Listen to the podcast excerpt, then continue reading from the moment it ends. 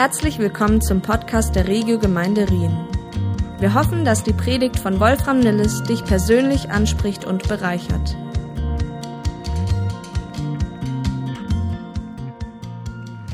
In unserer neuen Serie Miteinander gehen wir eben genau dieser spannenden Frage nach.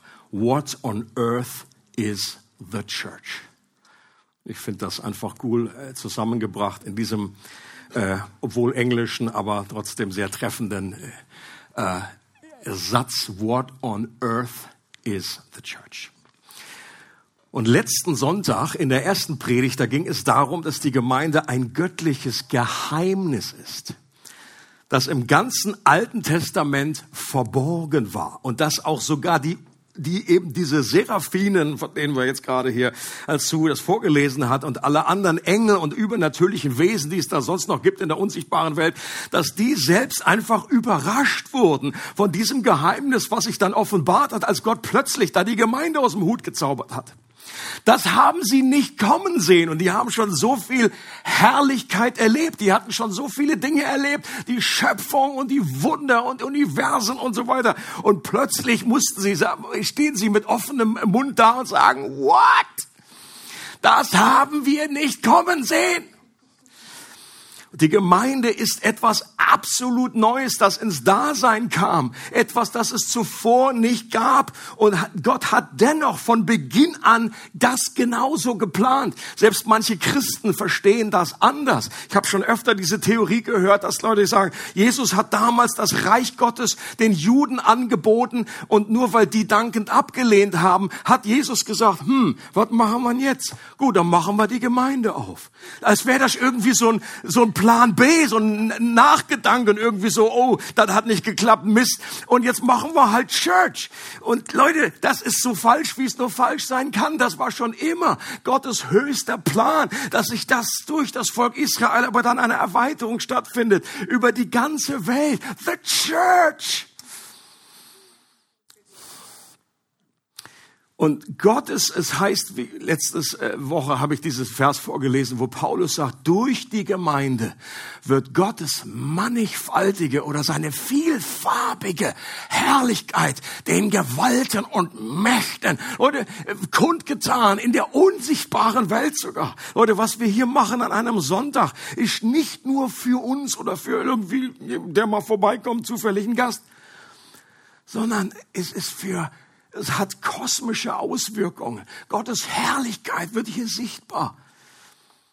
Und ich find, bin das so begeistert über das bisschen, was ich da erkannt habe. Und in diesem Geheimnis geht es um eine neu geschaffene Gemeinschaft von Menschen, die unterschiedlicher nicht sein konnten. Der eine neue Mensch, eine absolut neue Schöpfung in Christus. Und damals war das so, dass einfach dann Gott erwählt hat, dass eben jüdischstämmige Menschen, die zum Glauben an Jesus gekommen sind und Menschen, die einfach nicht äh, diesen jüdischen jüdischen Background hatten, Heiden zusammengekommen sind, was damals die absolute Quadratur des Kreises war. Und Paulus drückt das im Galaterbrief so schön aus und er sagt, hier gibt es nun keinen Unterschied mehr zwischen Juden und Griechen. Leute, so eine Aussage, die ist damals wie eine Bombe eingeschlagen. Alle Juden haben gesagt, riech Salz. Wie es gibt keinen Unterschied zwischen Juden und Griechen. What are you talking about? Und dann geht's weiter zwischen Sklaven und freien Menschen. Also, really? Zwischen Mann und Frau. Und das sagen wir heutzutage erst, really? Denn durch eure Verbindung mit Jesus Christus seid ihr alle zusammen ein neuer Mensch geworden. Und es ist klar, Paulus meint hier nicht, dass jeglicher Unterschied aufgehoben wird. Und hier zum Beispiel beim Mann und Frau jetzt ein neues Gender eingeführt wird. Dass es irgendwie gibt kein Mann mehr, keine Frau mehr, nur noch androgyne Wesen. Das ist natürlich nicht, was Paulus sagt, sondern das ist im Hinblick, was er meint, ist, dass im Hinblick auf unsere Beziehung zu Gott und unsere Erlösung es keinen Unterschied mehr gibt zwischen Herkunft, zwischen Rasse, zwischen Geschlecht und sozialer Stellung. Und das ist Gottes Geheimnis. Und C.S. Lewis, äh, wer hätte es gedacht, bringt es mal wieder gut auch auf den Punkt hier in dieser Aussage. Er sagt, die Kirche ist keine menschliche Gesellschaft von Menschen, die durch ihre natürliche Neigung verbunden sind, sondern der Leib Christi, in dem alle Glieder, so unterschiedlich sie auch sein mögen, und er freut sich über ihre Unterschiede und will sie keineswegs ausbügeln, das gemeinsame Leben teilen, indem sie sich gerade durch ihre Unterschiede ergänzen und einander helfen. Glory. Leute, es gibt ja doch immer wieder, natürlich auch nicht bei uns in der Gemeinde, aber es soll vorkommen, dass Menschen sagen, Mensch, in der Gemeinde, da gibt es so viel, so wenig Leute, die so sind wie ich. Und ich hoffe, und ich, gut, für manche ist das, für manche ist das gute Botschaft. Manche sagen aber, die sind alle so anders, die sind alles so anders. Und denen möchte ich zusprechen, bitte seht das, das, das ist der Witz von den Jansen. Das ist der Punkt, um den es geht, dass gerade unsere Unterschiedlichkeit Gott benutzt, um uns zusammenzuführen und dass wir eben mit Menschen zusammen sind, mit denen wir ohne Jesus wahrscheinlich wenig bis gar nichts zu tun gehabt hätten. Und natürlich, glücklicherweise sind dann nicht irgendwie alle komplett anders, sondern wir haben schon noch ein paar mit denen. Aber das ist nicht der Punkt. Der Punkt ist nicht normal. Haben wir da Freundschaften? Haben wir da, jo, das ist alles Bonus. Das ist alles super, wenn es dann auch Chemistry passt und, und mit dem habe ich es gut so. Aber das ist nicht, die Unterschiedlichkeit sollen zusammenkommen. Das widerspiegelt Gottes Herrlichkeit. Und was wir auch gesehen haben, ist, dass die Gemeinde trotz ihrer hohen göttlichen Berufung gleichzeitig immer auch menschliches, menschliches Chaos äh, beinhaltet, dass man das da finden kann. Hast du vielleicht auch schon gemerkt? Und auch hier eine, eines meiner Favorite Zitate von Dietrich Bonhoeffer. Ähm, der kannte das, kannte das nicht nur vom Schreibtisch, sondern er hat einfach in Finkenwalde damals eine, eine Gemeinschaft mit seinen Studenten erlebt, weil er wollte nicht nur einfach der Pastor sein, der, der Theologe, der, der, der Professor, sondern er wollte einfach eintauchen in die Gemeinschaft. Er wollte wissen, wie geht die Bergpredigt? Wie kann ich die wirklich leben? Ähm, und äh, er hat ein Buch geschrieben, was ich sehr empfehlen kann. Äh, ein kleines Buch, aber was unwahrscheinlich gehaltvoll ist. Soweit ich weiß, hat er das in Göttingen in einem Rutsch durchgeschrieben. Als ich das mir neu äh, vor Augen führte, dachte ich, will jetzt kein Neid an der Stelle, Wolfi. Es muss nicht immer so laufen mit Büchern. und, und ich bin ja auch nicht Dietrich. Und er und er sagt, er sagt, die christliche Gemeinschaft ist nicht ein Ideal, das wir zu verwirklichen haben, sondern es ist eine von Gott in Christus geschaffene Wirklichkeit, an der wir teilhaben dürfen. Ich sage es nochmal. Die christliche Gemeinschaft ist nicht ein Ideal, das wir zu verwirklichen haben, sondern es ist eine von Gott in Christus geschaffene Realität, Wirklichkeit, an der wir teilhaben dürfen. Und jetzt das nächste Zitat habe ich hier euch mitgebracht. Und das ist für mich der absolute Hammer. Ähm, es spricht von einer positiven Enttäuschung. Das habe ich äh, hier und da schon mal erwähnt, aber ich sage es gerne nochmal. Er sagt, die große Enttäuschung über die anderen, über die Christen im Allgemeinen und wenn es gut geht, auch über uns selbst, muss uns überwältigen, so gewiss Gott uns zur Erkenntnis echter christlicher Gemeinschaft führen will. Je bälder die Stunde, was herrliches Deutsch, je bälder die Stunde dieser Enttäuschung über den Einzelnen und über die Gemeinschaft kommt, desto besser für beide. Und jetzt wird's noch besser. Wer seinen Traum von christlicher Gemeinschaft mehr liebt als die christliche Gemeinschaft selbst, der wird zum, zum Zerstörer jeder christlichen Gemeinschaft. Auch wenn seine persönlichen Absichten noch so aufrichtig, ernsthaft und opferbereit sind. Leute, das ist so gut. Die, die große Frage ist, hat er recht? Ich, ich bin der Überzeugung, er hat recht. Und das ist irgendwie, ist mir vor, vor Jahren mal so aufgegangen, auch dieses im Wort enthalten, dass dieses Wort Enttäuschung, was bei uns ja nur negativ belegt ist. Und wie viele Menschen sind schon enttäuscht worden in Gemeinden? Aber wenn man es aufteilt und mit Bindestrich, wir, Enttäuschung kann von Gott benutzt werden, um uns zu enttäuschen. Das heißt nicht mehr, dass wir nicht mehr getäuscht sind, dass wir nicht irgendwie einer Blase, einem Traum, irgendwie so eine Hollywood-Vorstellung von Gemeinschaft irgendwie hinterherjagen oder ein überzogenes Ideal haben von dem, was da eigentlich ist, sondern dass wir ähm, einfach neu ermutigt werden. Und Leute, diese Worte sind Good News für alle, die durch christliche Gemeinschaften enttäuscht wurden und vielleicht auch einige Beulen und Schrammen abbekommen haben. Und ich kann mir das sehr, sehr gut nachvollziehen. Ich, ich, ich bin auch nicht ganz ohne Dille. Und es gibt Leute, die haben einfach da einfach Zeugs erlebt und haben diese Enttäuschung, Leute, aber das ist gute Botschaft. Wenn das stimmt, was der Dietrich hier sagt, dann kann Gott das benutzen, um uns zu enttäuschen. Und das ist so gut. Und einige Christen bleiben bei einer negativen Enttäuschung stehen und lecken sich in einer Dauerschleife ihre Wunden und finden dann irgendwie auch andere, die dann, ach, du bist auch enttäuscht, ja komm, lass uns eine kleine Gruppe aufmachen. Ist ja auch ein Thema, aber kein besonders hilfreiches.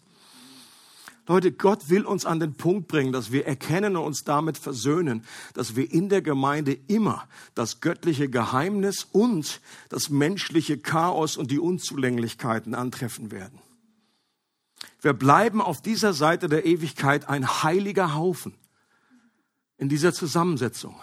Wir sind heilig, aber wir sind auch ein Haufen der allerdings in seiner Zerbrochenheit von Gott geliebt ist, genau wie jeder einzelne von uns. Leute, was für dich selber gilt, das gilt eben auch für die Gemeinschaft. Das ist absolut äh, parallel. Und eben die schönste Zusammenfassung in einem Satz habe ich von Timothy Keller über das Evangelium, der sagt, es stand viel schlimmer um mich, als ich befürchtet habe. Und gleichzeitig bin ich viel geliebter, als ich zu hoffen gewagt habe. Es stand viel schlimmer um mich persönlich, aber um auch, auch uns als Church, als Gemeinschaft. Da läuft zu viel falsch und irgendwie immer wieder pinkeln wir uns ans Bein und hauen und press, fressen und beißen, nicht pressen, fressen und beißen. Und trotzdem sind wir viel geliebter, als wir jemals zu wagen gehofft haben. God loves, habe ich letztes Mal schon erwähnt, kann man sich gut behalten, weil wir alle Messi sind there is a Messiah. Es gibt einen Messias für alle, für alle Messines in unserem Leben. Und obwohl die Gemeinde im Neuen Testament so zentral ist, das ist eine Überraschung, kommt der Begriff selbst in den Evangelien nur an zwei Stellen vor. Und zwar im Matthäus Evangelium. Und eine zentrale Stelle, die ich letzten Sonntag schon touchiert habe, die wollen wir heute noch etwas mehr auspacken. Wer ist schon mal in Israel gewesen? Okay, noch nicht allzu viel. Müssen wir vielleicht auch noch mal, auch noch mal einen Urlaub machen, mal reisen. Nicht nur Schwarzwald, Israel, vielleicht im Moment nicht. Wer schon mal da war, ist möglicherweise in Caesarea Philippi gewesen. Das ist nicht das Caesarea, was an dem, äh, am, am Wasser, am Meer liegt, sondern Caesarea Philippi ähm, Städte, wo einfach äh, damals auch viele, viele verschiedene unterschiedliche Götter angebetet wurden. Und Jesus stellt da die Frage, wer sagen die Leute, wer ich bin? Und dann Petrus meldet sich und so weiter. Da kommen wir auch noch dazu. Aber da sagt, in dem Zusammenhang sagt Jesus diese absolut grundlegende und so starken Worte. Ich werde meine Gemeinde bauen. Und die Pforten des Totenreichs werden sie nicht überwältigen. Und ich möchte diesen Satz noch mal etwas entpacken und eben auch, wie ich schon angekündigt habe letztes Mal, die unterschiedlichen Betonungen dieses einen Satzes mit den unterschiedlich betonten Worten hervorheben. Das erste ist ich. Jesus sagt hier ich. Und die Frage ist, wer ist dieses Ich, was da spricht? Gemeinde ist Jesu Bauprojekt. Nicht wir sind es letztlich, die Gemeinde bauen. Aber gerade als wir das Lied gesungen haben, wir bauen ein Haus des Lobs, da habe ich gleich gesagt, alright. Das ist nicht falsch, ist ja klar, was gemeint ist. Wir bauen daran mit, aber letztendlich ist es Gott, der baut. Paulus sagt in Römer 15, ich werde nicht wagen, von dem zu reden, was Christus nicht durch mich gewirkt hat. Selbst der Oberapostel Paulus, selbst der große Baumeister, er war der ultimative Bob der Baumeister. Paul der Paul, Paul, Paul Panzer, nee, Paul der Baumeister. Aber er sagt selber, er baut. Ja, klar, Gott durch ihn. Es ist Jesus, der baut. Wir sind Mitarbeiter Gottes, aber letztendlich ist es der auferstandene Herr, der die Gemeinde baut. Der Jesus, dem in Offenbarung 5, wo er beschrieben wird, und das haben wir auch schon gesungen in einem Lied heute, alle Macht und aller Reichtum, alle Weisheit, alle Stärke, alle Ehre, alle Herrlichkeit, alles Lob gehören. Ups. Das ist dieser Jesus, der sagt, ich werde meine Gemeinde bauen. Leute, und das nimmt so viel falschen Erwartungsdruck von uns. Ja, also alle in Leiterschaft, alle im Kernteam und auch alle anderen, die das, die Gemeinde, die mitbauen. Leute, es ist, manchmal werden Gemeinden so ein bisschen, oder haben die Tendenz, es besteht die Gefahr, dass man so ein bisschen wie ein Business das betreibt. Jetzt mal jetzt wird wieder in die Hände gespuckt. Wir steigern das Bruttosozialprodukt. So, Hände hochgekrempelt, jetzt wollen wir mal ein bisschen bauen hier. Leute, das ist einfach, äh, vergiss es. Wenn Gott da nicht baut, wenn der Herr nicht das, die, die Stadt bewacht. Wenn der Herr nicht baut, dann, Paulus hat gesagt, wir können ein bisschen gießen, wir machen ein bisschen Dünger, wir flügen ein bisschen um. Aber Gott schenkt das Wachstum. Er baut seine Gemeinde. Und dann nochmal die Stelle aus Offenbarung 5, wo es dann auch heißt, wo beschrieben wird, wie Jesus diese Gemeinde ins Leben gerufen hat, durch nichts Geringeres als sein eigenes Leben. Da heißt es, würdig bist du, das Buch entgegenzunehmen und seine Siegel zu öffnen. Denn du, also die Rede ist von Jesus, du hast dich als Schlachtopfer töten lassen und hast mit deinem Blut Menschen aus allen Stämmen und Völkern für Gott freigekauft, Menschen aller Sprachen und Kulturen. So hat Jesus seine Gemeinde erkauft und sammelt sie. Und das ist gewaltig. Die zweite Betonung ist, Jesus sagt, ich werde meine Gemeinde bauen. Was dieser allmächtige Gott baut, das kann und wird nicht scheitern. Leute, Gemeinde ist nicht der Berliner Flughafen.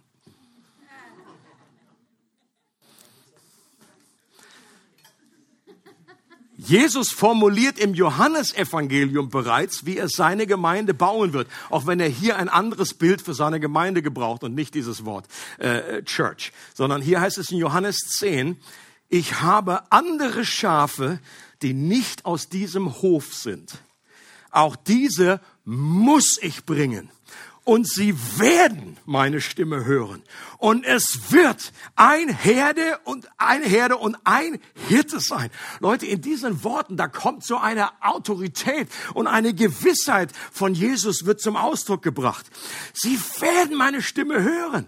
Es wird eine Herde sein und ein Hirte. Der neue Mensch, der eine neue Mensch in Christus aus Juden und Heiden, denn die Heiden, das sind der andere Hof, äh, äh die, der von Jesus hier angemerkt wird. Leute, und das ist nicht so wischiwaschi. Jesus hätte ja sagen können, boah, ich ho hoffe, das klappt irgendwie, drückt mir die Daumen. Er sagt hier nicht vielleicht oder er sagt auch nicht irgendwie falls irgendwie. Ich, ich rufe einfach nur so, ähm, äh, werden meine Stimme hören, ja, irgendwie, äh, so wie man halt Kinder manchmal ruft. Kommst du bitte? Ja, pff, das passiert oder auch passiert vielleicht nicht. Sondern wenn Jesus ruft, dann ist das ein anderer Ruf, ein Ruf mit Autorität. Und ich glaube, das ist dieser Ruf, den Jesus hineingerufen hat, eben in dieses Grab von Lazarus. Lazarus, komm heraus! Das ist ein Bild für das, was im Geiste passiert, wenn unser Leben, unser Herz das tot ist, weil wir einfach keine Verbindung zu Gott haben, was plötzlich lebendig wird. Und Lazarus hat das nicht irgendwie abgewegt, hat gesagt, oh, ich höre da irgendwie was oh nee, ich leg mich wieder hin. Sondern was Jesus da reinruft, das ist passiert. Er hat gesagt, ich rufe Lazarus, komm raus. Und genau das ist passiert. Und wenn Jesus Menschen auf der ganzen Welt ruft, ich glaube, dass dieser Ruf letztendlich unwiderstehlich ist. Und weil wir dann auch wollen, nicht, dass Gott uns irgendwie, niemand wird irgendwie in den Haaren in den Himmel gezerrt.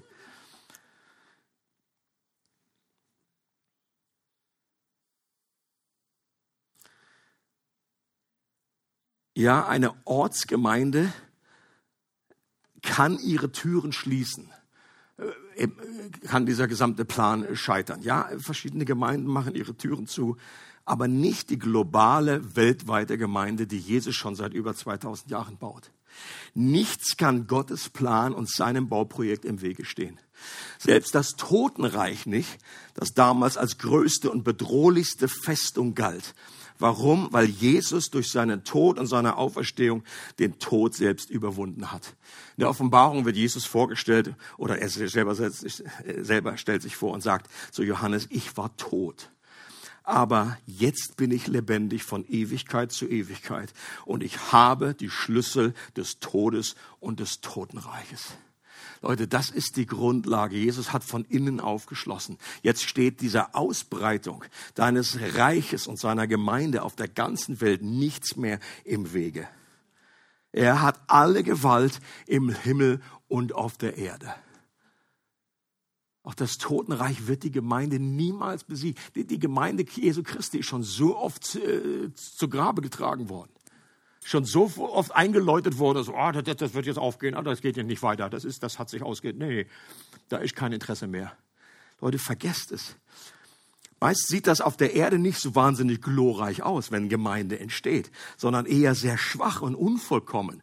Ein kleines Beispiel, die ersten, wahrscheinlich die ersten drei Gemeindemitglieder der Gemeinde in Philippi, an die der Philippa-Brief geschrieben ist. Der erste war Lydia, eine Frau, die in Textilen äh, gehandelt hat, purpur. Wahrscheinlich hat sie irgendwie äh, irgendwie noch irgendwie die Schnecken da irgendwie äh, bestellt und äh, keine Ahnung, weil Schnecken purpur machen.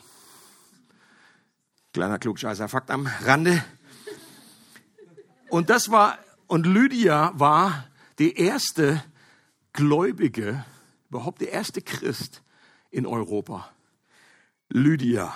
Und dann zweite wahrscheinlich Mitglied dieser ersten Gemeinde war eine, eine weitere Frau, die von einem Wahrsagegeist befreit wurde. Und ich liebe diese Story, weil dies irgendwie so absolut crazy ist, weil diese Frau hat einen Wahrsagegeist und sie rennt Paulus tagelang hinterher und posaunt ständig irgendwie aus. Das sind Knechte, also Paulus und Silas waren zusammen und dann ruft die irgendwie immer aus. Das sind Knechte des Höchsten, die uns den Weg des Herrn verkündigen.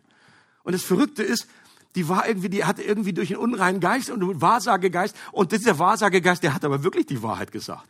Also das war irgendwie auch eine komische Strategie. Sie wollte irgendwie nur Paulus irgendwie den Wind aus den Segeln nehmen, dass sie irgendwie gesagt haben, keinen Bock mehr, das zu hören jetzt irgendwie. Und Paulus, das finde ich auch so schön, der hat sich nicht sofort auf die gestürzt, so beim ersten Encounter, so nach dem Motto, oh, ein Dämon sondern ich erst mal tagelang, ich stehe da hin und her, weil Paulus auch wusste, dass das Auswirkungen haben kann, weil das genau eben auch so passiert ist. Aber irgendwann wurde es Paulus dann zu viel, hat er irgendwie gesagt, okay, Schwester, fahr aus, äh, also ich meine jetzt nicht die Schwester, sondern der Wahrsagegeist.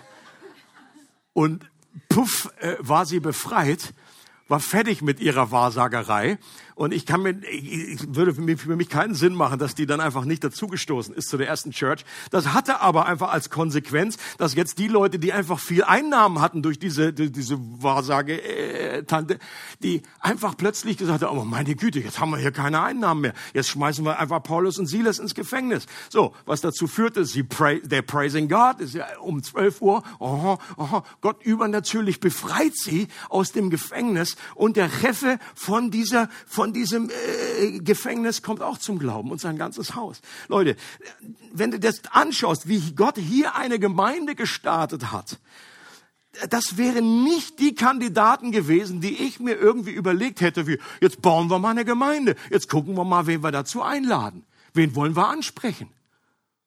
Frau mit Wahrsagegeist? Lydia, die mit Schnecken arbeitet? Oder der Chef von einem Gefängnis. Hm, think again.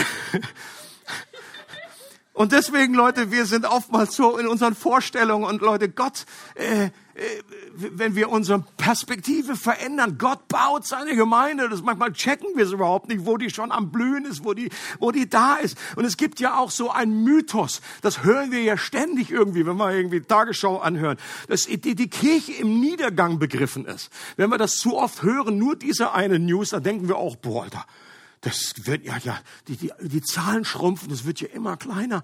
Meine Güte, vielleicht wird doch das Totenreich sie überwält, aufschlucken. Irgendwie ist er plötzlich weg. Und Rosi ist nur noch die Einzige da. Was? In Wirklichkeit, Leute, wächst die Gemeinde weltweit und das nicht zu knapp. Das ziemlich rasant.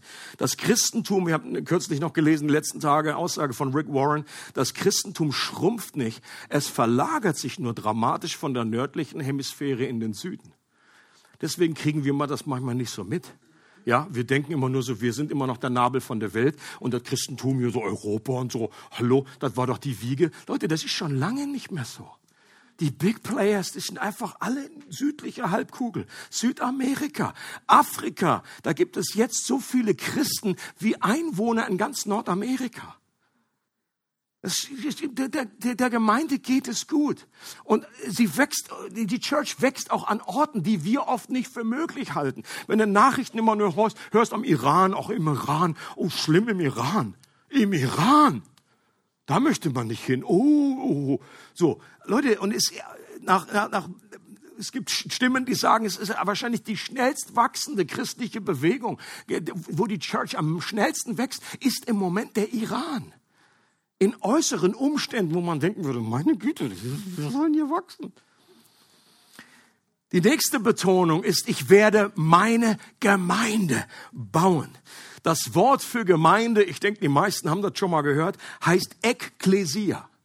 Sind zwei Worte zusammengesetzt. Ek heißt heraus und Klesia, ich komme von dem Wort Kaleo. Herausgerufen eine, eine, eine Schar von Menschen, die herausgerufen aus etwas werden. gab verschiedene, äh, im außerbiblischen äh, Bereich viele Anwendungen oder äh, für den Militär und für, für eine Versammlung einer äh, politischen Gemeinschaft, whatever. Aber hier benutzt Jesus diesen Begriff für sein, für sein Volk. Die sind herausgerufen, weil sie diesen Ruf von Gott gehört haben. Eine neue Gemeinschaft von Menschen, die all diesen göttlichen Ruf gehört haben und die ihr gemeinsamer Glaube an Jesus eint, egal woher sie kommen. Und der Erlösungsplan Gottes hat im neuen Bund eine radikale Erweiterung erfahren. Die Theokratie in Israel, die jüdische Nation unter der Herrschaft Gottes kam zum Ende. Das neue Volk Gottes war jetzt eine internationale Gemeinschaft. Und es ist die Gemeinde, die sich zusammensetzt aus Menschen jeder Nation, jedem Stamm, jedem Volk und jeder Sprache. Und der Begriff Ekklesia wird auf diese Welt, weltweite Gemeinde bezogen, für die man keinen Connect-Kurs besuchen muss. Ist das nicht der Hammer? Du musst oder du kannst gar nicht dich da irgendwo einschreiben. Wo kann ich hier mitmachen und so. In dem Moment, wo du in Christus bist, bist du Teil dieser weltweiten Gemeinde. Und ich finde das so herrlich, Leute, diese, diese Sicht zu haben. Du bist Teil einer Mega-Church. Hast du das gewusst?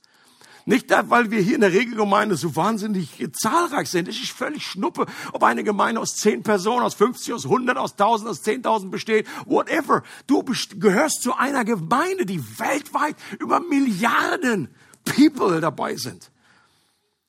Und das sollte uns eine große Vision äh, geben. Und gleichzeitig bezeichnet das Neue Testament mit der Ekklesia aber auch eine lokale Ausprägung dieser Gemeinschaft an einem bestimmten Ort. Also auch in der Offenbarung heißt es, dass Jesus, der Auferstandene, durch, durch die Gemeinden, und das waren damals ganz echt Gemeinden einfach in verschiedenen Städten. Ephesus, Smyrna, Laodicea, alle in der Türkei. Er ist durch die Gemeinden durchgelaufen und er kannte sie.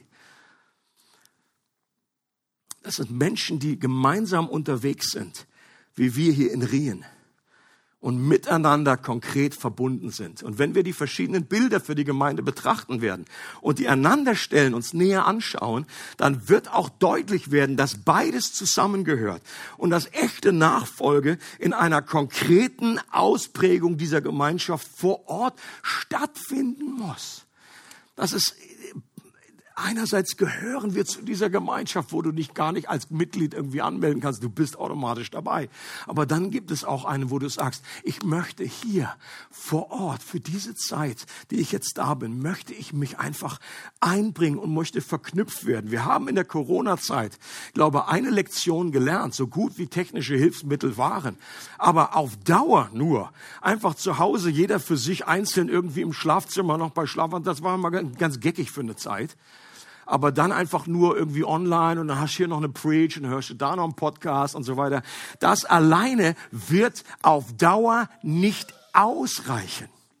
Okay? Es ist einfach, es ist, das ist, war wirklich nur Plan B. Plan A ist, mit echten Menschen in echter Gemeinschaft zusammen zu sein, weil wir uns sonst auch völlig verkalkulieren können. Ich habe schon öfter mal gesagt, mein Liebesquotient, wenn ich einfach, einfach in meinem Studierzimmer sitze und an die Gemeinschaft denke, an die Heiligen in Rieren, rieche, dann ist mein Liebesthermometer das ist unglaublich hoch, was ich für eine Leidenschaft, für eine Liebe habe.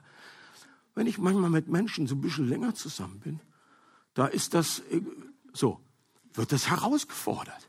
Es geht natürlich nie auf Null oder auf den Minusbereich, aber es ist einfach nicht mehr das. Das meine ich nur. Es ist, wir brauchen die echte Gemeinschaft.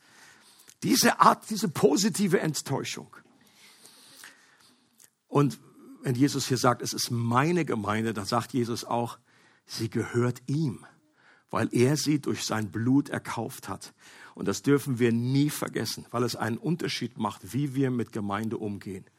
Wir re wie reden und denken wir über Church? Wenn wir etwas geliehen haben von jemandem, dann gehen wir damit anders um, als wenn es uns selber gehört. Right? Also nicht immer, aber immer öfter.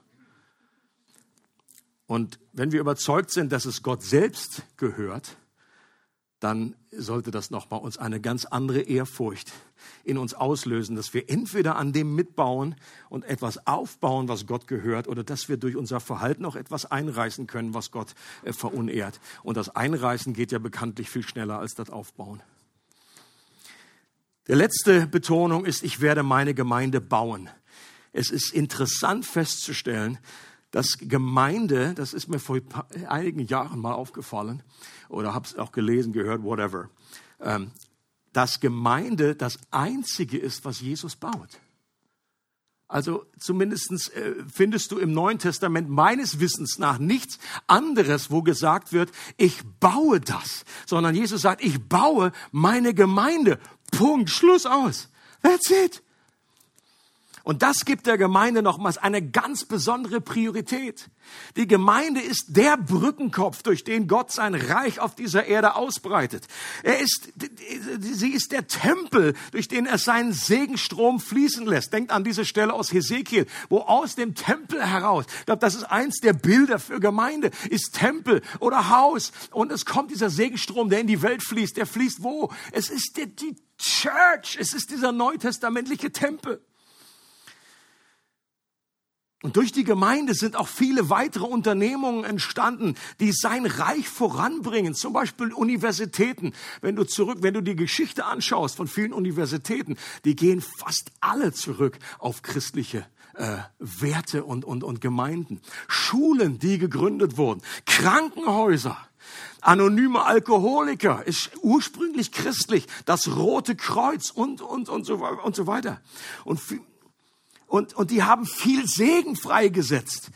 Ohne Frage. Und Gott, das, das war in Gottes Plan, völlig klar. Und doch gilt Gottes primäres Augenmerk der Gemeinde, die er baut. Und damit indirekt eben auch all diese anderen Segenströme, die dann noch kommen. Und eine Frage, die wir uns alle stellen sollten, ist, baue ich an dem einen Bauprojekt mit, das Gott baut? Wir alle haben nur ein Leben, das wir möglichst sinnvoll investieren und nicht verschwenden sollten. Gottes Rat an uns ist, investiere deine Kraft und deine Zeit und deine Gaben vor allem in das eine Bauprojekt, das ich baue und das in Ewigkeit Bestand haben wird, die Gemeinde.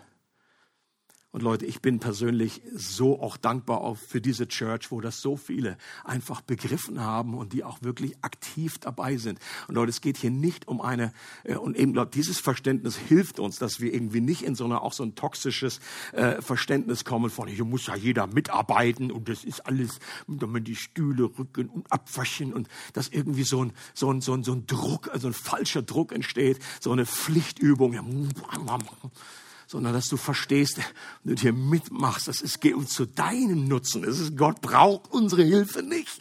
Aber wir brauchen es, mit uns einzubringen und einfach mitzudienen. Und dann wird das ein völlig anderer Schnack. Und das Wort bauen, das deutet außerdem darauf hin, dass wir es hier mit einer Baustelle zu tun haben. Das ist auch nochmal die Erinnerung. Äh, das heißt, da wird mal, das wird mal ein perfektes, geniales Bauwerk, aber das ist eben noch nicht fertig. Das ist noch im Werden, das sieht jetzt noch sehr unvollkommen aus, da wird noch gehobelt, da fallen noch Späne. Auf einer Baustelle ist es ja auch oft sehr chaotisch und nicht immer super harmonisch. Ja, auch die Stimmen, einfach dann die Sprache irgendwie so, da heißt es dann nicht, hey Bruder, sondern, hm. Und da passieren Fehler, Menschen verletzen sich selbst und untereinander. Da kloppt man sich selbst und dem anderen mal mit dem Hammer auf die Flossen oder schmeißt irgendwie einem anderen Stein auf den Kopf. Natürlich unabsichtlich. Also Stein kommt. Hättest du was gesagt, hättest du einen Helm aufgesetzt. Und, und das Interessante ist auch, je mehr wir selber aktiv mitbauen, umso gnädiger werden wir auch anderen gegenüber und ihren Fehlern. Ja, einfach die Leute, die, am, die manchmal sehr, sehr kritisch sind, da ist manchmal festzustellen, okay, das sind doch Leute, die von der Seitenlinie irgendwie äh, gute Tipps haben. In der Gemeinde gibt es ja ein ähnliches Phänomen wie beim Fußball. Dass es diejenigen gibt, die aktiv mitspielen und dann auch diejenigen, die vom Seitenrand oder von zu Hause auf dem Sofa mit Chipstüte schlaue Kommentare abgeben. Das sind alles Supertrainer, die wissen alle total Bescheid. Aber wenn du mal selber mitgespielt hast, dann weißt du, oh, Kacke, man kann den, man kann den Ball wirklich so schief schießen. Und ich sage, ich rede ja nicht von unserer Gemeinde, bei uns kommt das nicht vor.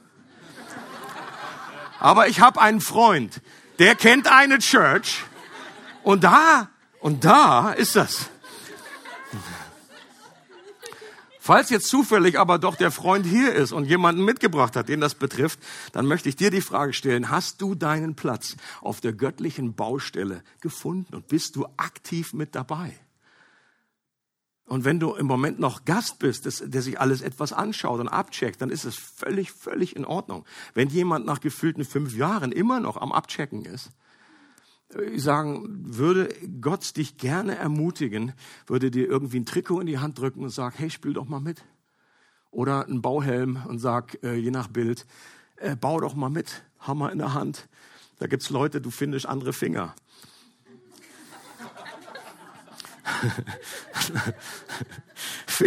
Fühl dich wie zu Hause. Zum Schluss möchte ich noch ein, ein, eine, eine Beschreibung, die ich einfach vor, vor einigen Jahren auch entdeckt habe, in dem Buch von Harpe Kerkeling. Wer kennt Harpe Kerkeling? Deutsche, oh, das ist mehr als Israel, ja. das das, das äh, spricht auch Bände. ich liebe, ich liebe Harpe Kerkeling, äh, Horst Schlemmer äh, und alle, äh, die er sonst noch irgendwie darstellt. Ähm, er hat vor einigen Jahren ein Buch geschrieben, nachdem er auf dem Jakobsweg unterwegs war. Äh, und das Buch heißt, ich bin, ich bin, ich bin dann mal weg. Ich bin dann mal weg. So, und aus meiner Überzeugung nach, oder von dem, was ich weiß, ist Harpe kein äh, überzeugter Christ. Aber er hat sich natürlich auf diesem Jakobsweg, ich glaube, das kann man nicht vermeiden, wenn man da irgendwie tagelang durch, äh, durch die Gegend läuft, dass man sich eben auch mit Fragen des Glaubens irgendwie beschäftigt. Und das hat er getan und er schreibt ähm, aus meiner Sicht sehr gut auf den Punkt gebracht, auch dieses Zusammenspiel von Geheimnis, äh, Gemeinde, von Gemeinde, von Kirche, aber auch eben von dem Unperfekten. Und er sagt Folgendes. Während ich bereits bei weit geöffnetem Fenster im Bett liege, frage ich mich, was Gott eigentlich für mich ist. Viele meiner Freunde haben sich schon lange von der Kirche abgewendet. Sie wirkt auf sie unglaubwürdig, veraltet, vergilbt, festgefahren, unbeweglich, geradezu unmenschlich. Und somit haben die meisten sich auch von Gott abgewendet. Wenn sein Bodenpersonal so drauf ist, wie muss er selbst dann erst sein? wenn es ihn überhaupt gibt. Geh mir weg mit Gott, sagen leider die meisten. Ich sehe das anders. Egal, ob Gott eine Person, eine Wesenheit, ein Prinzip, eine Idee, ein Licht, ein Plan oder was auch immer ist, ich glaube, es gibt ihn. Gott ist für mich so eine Art hervorragender Film wie Gandhi, mehrfach preisgekrönt und großartig. Und die Kirche ist lediglich das Dorfkino, in dem das Meisterwerk gezeigt wird. Die Projektionsfläche für Gott. Die Leinwand hängt leider schief, ist verknittert, vergilbt und hat Löcher. Die Lautsprecher knistern, manchmal fallen sie ganz aus oder man muss sich das irgendwelche nervige Durchsagen während der Vorführung anhören. Man sitzt auf unbequemen, quietschenden Holzsitzen und es wurde nicht mal sauber gemacht. Da sitzt einer vor einem und nimmt einem die Sicht, hier und da wird gequatscht und man bekommt ganze Handlungsstränge gar nicht mit. Kein Vergnügen wahrscheinlich. Sich einen Kassenknüller wie Gandhi unter solchen Umständen ansehen zu müssen. Viele werden rausgehen und sagen, ein schlechter Film. Wer aber genau hinsieht, erahnt, dass es sich doch um ein einzigartiges Meisterwerk handelt. Die Vorführung ist mies, doch ändert sie nichts an der Größe des Films. Leinwand und Lautsprecher geben nur das wieder, wozu sie in der Lage sind. Das ist menschlich. Gott ist der Film und die Kirche ist das Kino, in dem der Film läuft. Ich hoffe, wir können uns den Film irgendwann in bester 3D und Stereoqualität unverfälscht und mal in voller Länge angucken. Und vielleicht spielen wir denn sogar mit. Und ich wünsche dem HP, dass er das noch erlebt und erkennt und äh, wirklich diesen, diesen Gott, äh, den er auch jetzt nicht genau äh, benennen kann als Person, dass er wirklich diesem auferstandenen Jesus begegnet und diese, diese Leidenschaft auch für seine Church bekommt.